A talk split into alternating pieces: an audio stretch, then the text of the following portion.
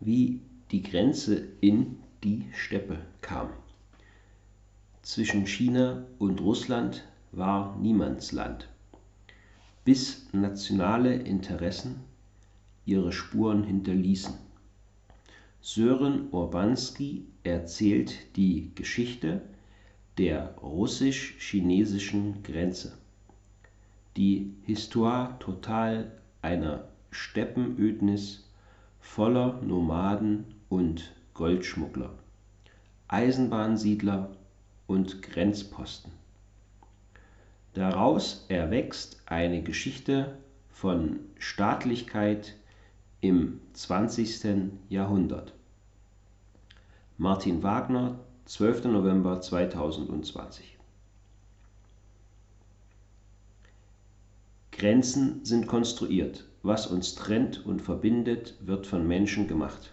Ein russischer Güterzug an der Grenze zu China bei Manchuri. Der schwarze Tod kam aus dem grünen Grasland. Murmeltiere hatten den Menschen eine infektiöse Lungenkrankheit überlassen, die im Herbst 1910 als mandschurische Pest zu wüten begann. Russen wie Chinesen glaubten ihren Ursprung auf der jeweils anderen Seite der Grenze zu wissen. Und doch kooperierten sie.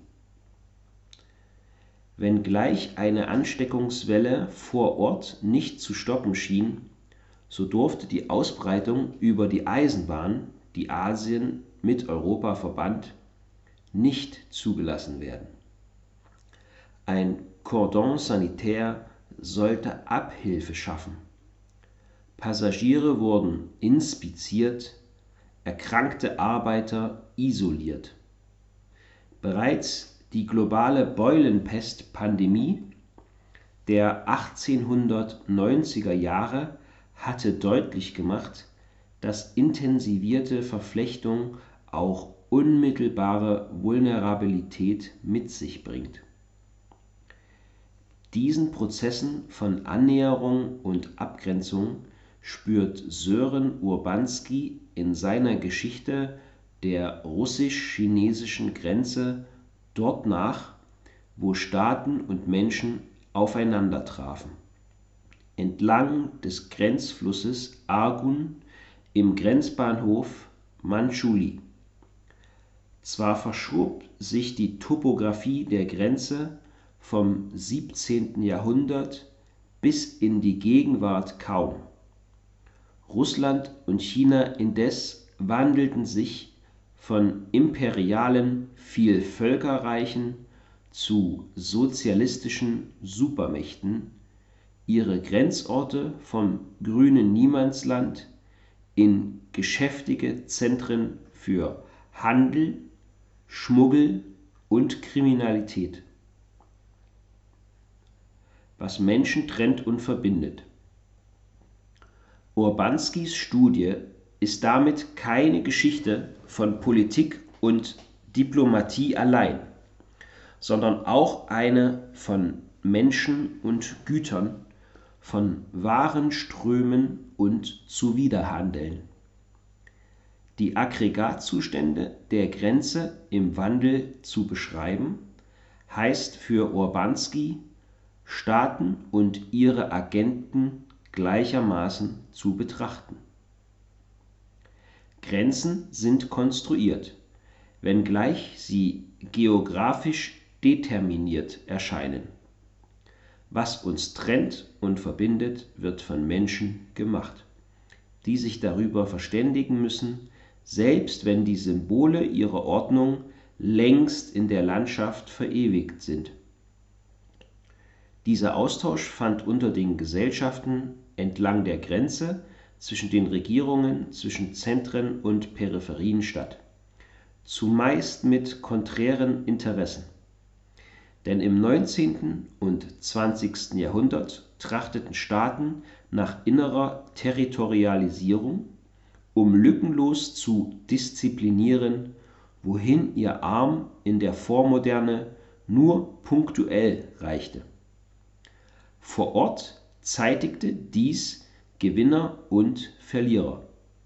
Manche vollstreckten die staatlichen Ordnungsvorstellungen, denen sich andere zu entziehen versuchten.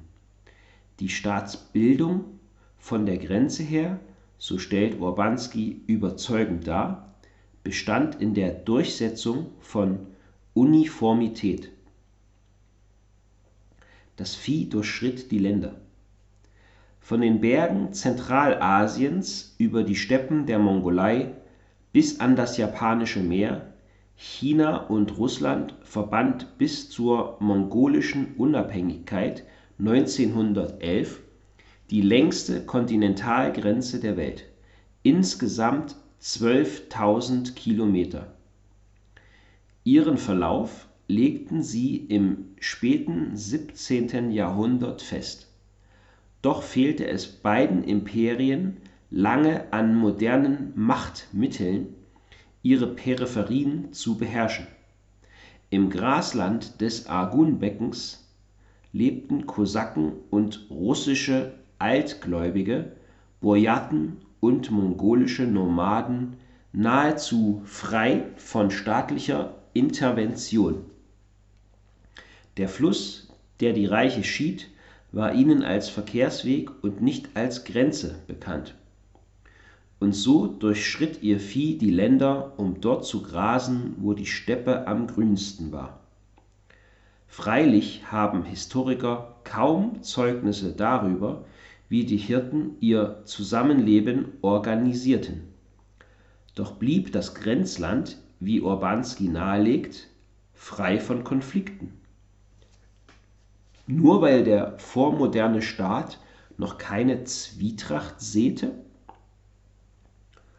Mit der Eisenbahn kamen um die Jahrhundertwende Zollbeamte und Wodka-Schmuggler mit den Revolutionen in Peking 1911 und in Petrograd 1917 Glücksritter und Bürokraten an den Argun. Zumeist waren es ethnische Russen und Han-Chinesen, die im Auftrag des Staates die Peripherie erschließen sollten. Und so homogenisierte die Grenze, was links und rechts von ihr lag. Was einst nomadisch, mongolisch oder zarentreu war, musste russisch oder chinesisch sesshaft und loyal werden.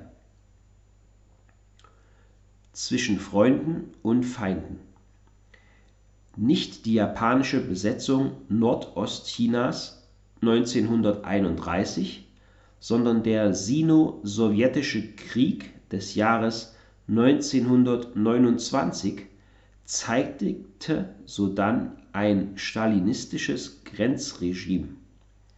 Chinesen wurden vom sowjetischen Ufer ausgewiesen, die Grenzen geschlossen und zarentreue Kosaken wie nomadische Viehzüchter, die sich der sowjetischen Kollektivierung durch Flucht nach China zu entziehen versucht hatten, mit genozidaler Gewalt zu Untertanen des sowjetischen Staates gemacht.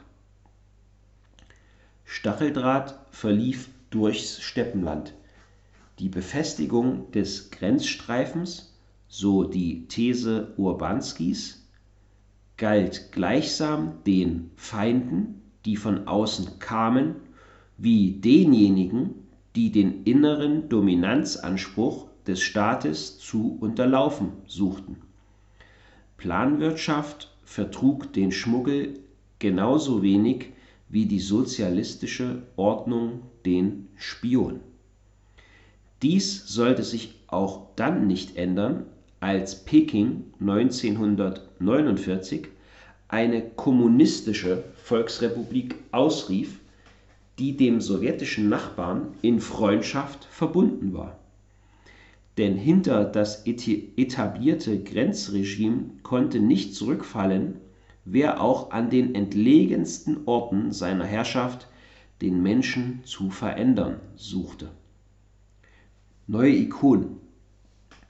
Weder die Freundschaft der Supermächte in den 1950er Jahren noch ihre Feindschaft in den 1960er Jahren veränderte die Beschaffenheit der Grenze oder verzögerte die Entflechtung ihrer Gesellschaften.